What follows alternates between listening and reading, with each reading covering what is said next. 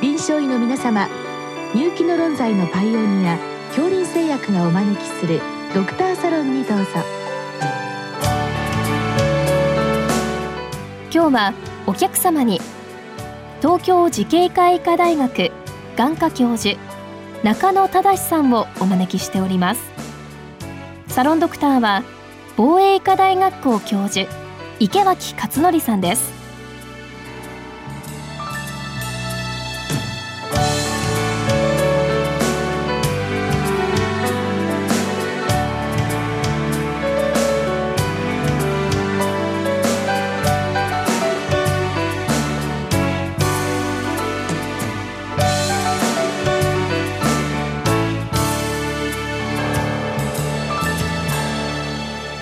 中野先生よろしくお願いします。よろしくお願いします。今日は中野先生、あの、ウェブで、あの、出現していただいておりまして、あの、今日は目の霞という、あの、質問をいただきました。あの、質問を具体的に、あの、見ますと、朝はまあ新聞はまあはっきり見えるんだけれども夕方になると霞んでいると。なんで夕方になると霞むんでしょうか？そのまあメカニズム、えー、教えてください。でまあ何か予防できないでしょうか？あるいは経口薬点眼薬もしあれば教えてください。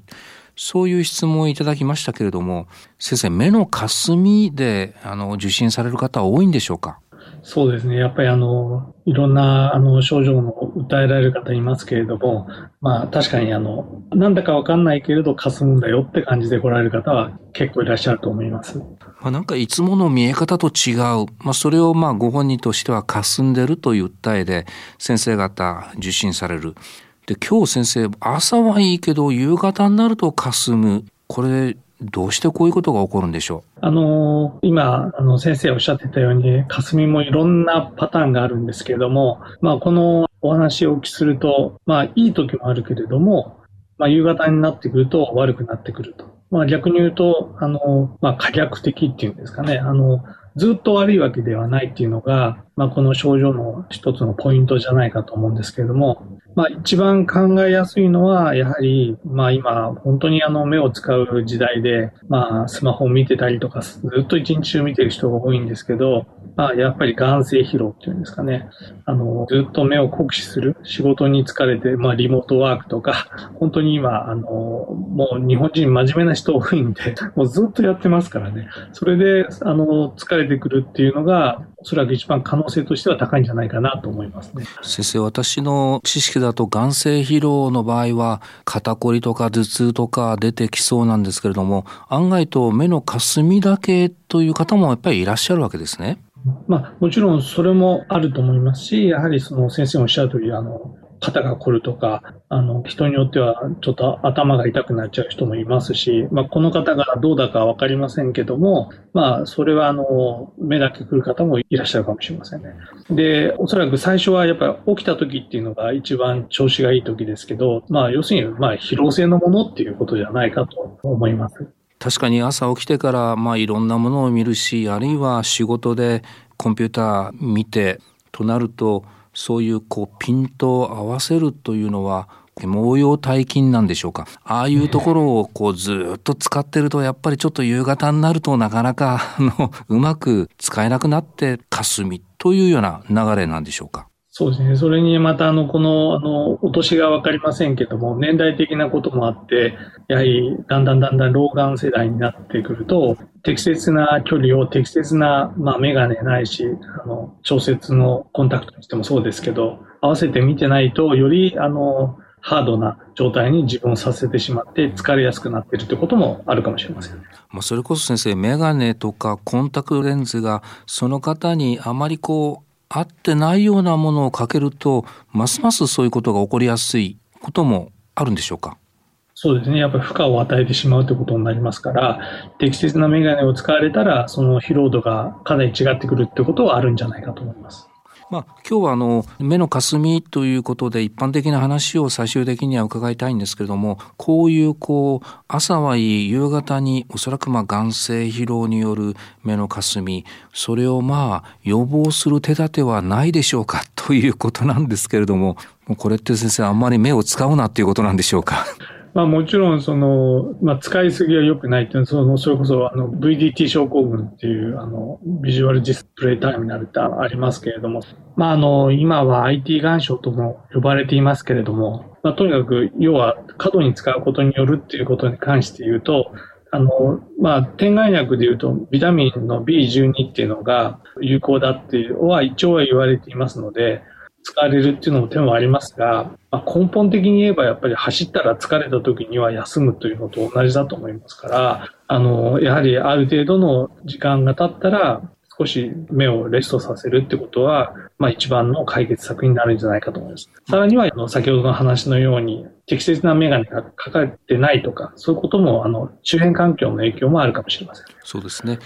この訴えておられる方がメガネしてるのかコンタクトしてるのか分かりませんけれどもいずれにしても今まで通りの日中の生活を送ってるとなかなかこれは夕方の目のかすみを予防することは難しいのでまあ、多少やっぱり目を休めるっていうことも日中工夫してやっていくというのがこの質問に関しては先生あの、まあ、答えといいますか、えー、そういう対象ということなんでしょうか。まずはそこで解決できるかどうかだと思いますね。それで解決できなければ、いよいよなんだろうなって話になってくるのかもしれません。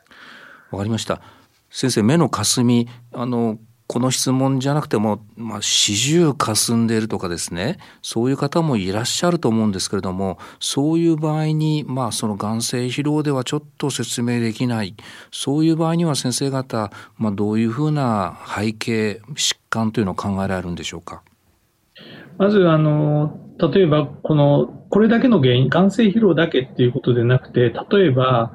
やはり眼性疲労になるぐらい、その、コンピューターを見てるとか、酷使してる時っていうのは、結構集中すると、あの、人って瞬きの回数が減ってますよね。要するにドライアイになりやすいような状況になっているので、あの、例えばこういうあの、眼性疲労もありますけども、それと同時にドライアイも絡んでいる可能性もあったりするかもしれません。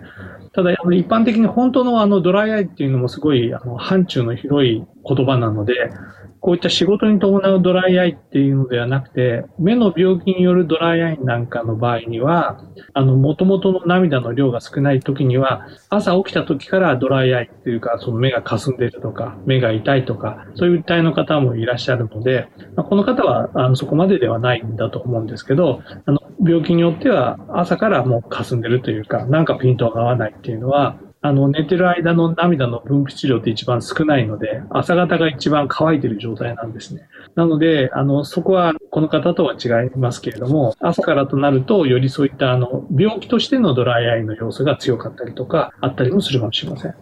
ドライアイの場合はもう朝の時から症状があるということが、まあ、あの初めて分かりましたけれどもこれ先生ドライアイ以外にもいくつか先生方あの背景として考えないといけないような疾患っていうのはあるんでしょうか？そうですね。まあ、あの、ドライアイがあったり、眼性疲労があったり、先ほど老眼ってお話もしましたけども、いろんなことが総合的に結局その方の霞目になってるわけですけども、年齢とともにやはり、あの、当然なっていくものとして、まあ、エイジングの要素としては白内障っていうのもありまして、白内障っていうともうかなりその、本当に見えなくなってきてから、まあ、手術するのが白内障と思われてるかもしれませんけれど、まあ、実は結構早い段階から白内障って始まってまして、ただ手術するほど困ってはいないから、そういう意味での手術適用にはなるものではないですけど、要するにレンズは少しずつエイジングとともにすりガラスになっていくので、そういったことも、もしかしたら、あの、この方の年齢がおいくつかわかりませんけども、要素として入っているかもしれません。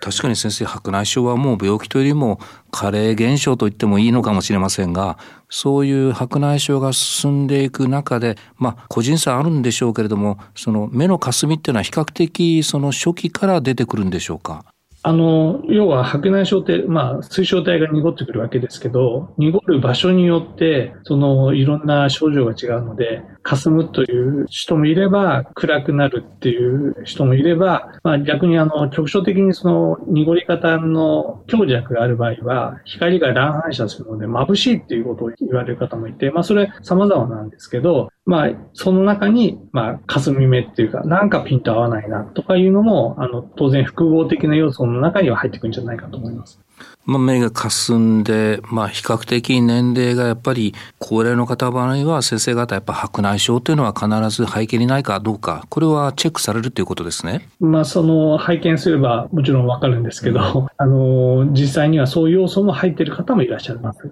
今、えー、そうですねドライアイ白内障それ以外に先生方こう鑑別として上がってくる疾患はどうなんでしょうか？そうですね。まあ、あの、一番気をつけなきゃいけないものとして、あの、僕ら注意してるのは、やっぱり中高年以降になってくる。で、いろいろ症状がはっきりしないけれど、なんとなく霞むっていうような症状があるものの中に、まあ、あの、早く見つけて、早く治療介入することが、まあ、例えば白内障ですと、あの、進んできて困ってからやれば挽回できるってものなんですけど、あの、挽回できない、深学的な疾患として、有病率からも気をつけなきゃいけないものは、あの、緑内障という病気があります。これは白内障と違ってなる人とならない人がいるので、だんだん少しずつ視野が欠けてくるって病気ですので、その症状の中に人によってはなんか霞むって方がいらっしゃったりとかありまして、この病気はやはり早く見つけて治療介入する必要がありますので、僕らはその訴えの中にそれ、緑内障っていうのはいつも念頭に置きながら、ある中高年以降になった場合ですけど、ね、あの気をつけて診断させていただきます。そうですね。多少今の先生の解説ですと白内障は遅く見つかってもなんとかなるけど緑内障は全く違うということでそういう意味では先生、え、その患者さんがいかに早く医療機関にまあアクセスするかっていうのがアクセスさえすれば先生方ちゃんとそういうところも鑑別として、え、チェックして緑内障を見つけてあげられるということなんですけれどもどうなんでしょう？その患者さんの方は比較的早くに来られる傾向あるんでしょうか？いや、なかなかこれが難しいところで、自分でわからないものっていうのは、やっぱりいろんな検査とか、いろいろ啓発活動で行かれるんですけど、目っていうのは逆に自分でわかるというか、自分の判断ができちゃう、よくも悪くもできちゃうので、で、ところが、あの、片方の目だけなってる場合に、もう片方の目がいいと、そこでカバーするので気づきにくいとかですね。セルフジャッジできちゃうところが逆に危険なんですね。先生方にとっては早く来てよということなんでしょうけれども、なかなか難しいというところで、え、今日はあの、霞に関して一般的なことを解説していただきました。ありがとうございました。どうもありがとうございました。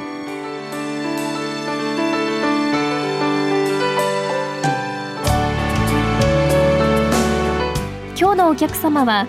東京慈恵会医科大学眼科教授中野忠さん。サロンドクターは防衛医科大学校教授。池脇勝則さんでした。それではこれで恐林製薬がお招きしましたドクターサロンを終わります。